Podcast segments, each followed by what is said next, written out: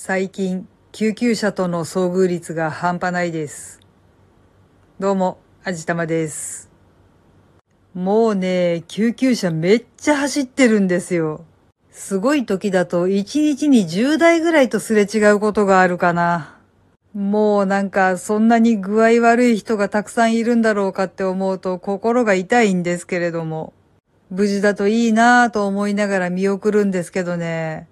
今だとやっぱりコロナなんでしょうか。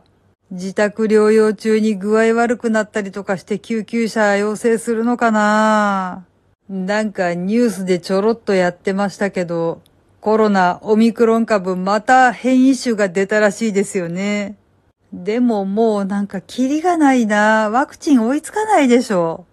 もうワクチン接種してもしなくてもあんまり状況変わらなかったりしてね。っていうか、そもそも今回オミクロン株対応のワクチン接種して具合悪くなる人たくさんいたみたいですよね。実際私も今回ちょっと軽く副反応来ましたしね。もうなんか本当に私も夫も救急車を呼ぶ事態にならないといいなぁと思いながら日々過ごしてるんですけど。ここのところの気温の乱高下もきついですよね。最低気温が2度ぐらいしかないのに最高気温が13度とか平気で行きますからね。明日もそこそこ暖かいみたいだし、土曜日なんて15度超えるとか言ってますね。まだ1月だというのにこんなに着るもの悩まなきゃいけないって思いませんでした。まあ、着るものはともかくとして、これだけ気温に変動があると頭痛がするんですよね。最近多少マシになったんですけど、私変頭痛持ちなんですよ。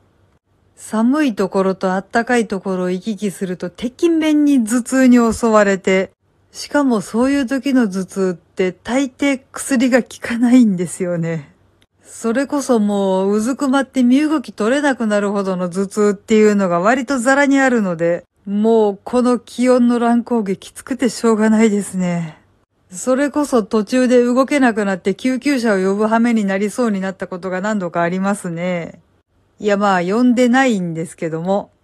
でもまあ今こうして喋っててしみじみと思ったんですけど、確かに医療結構逼迫してるかもな。医療従事者の方たちには本当に頭が下がりますね。可能な限り体に気をつけてあんまりお世話にならないようにしたいと思います。まあでも私自分自身よりも夫の方が心配かもしれないな。とりあえず元気に過ごそうねって毎日二人で話し合っています。はい。というわけで今回は何の話だろうな。病気とか体調とかについての雑談でした。この番組は卵と人生の味付けに日々奮闘中の味玉のひねも姿りでお送りいたしました。それではまた次回お会いいたしましょう。バイバーイ。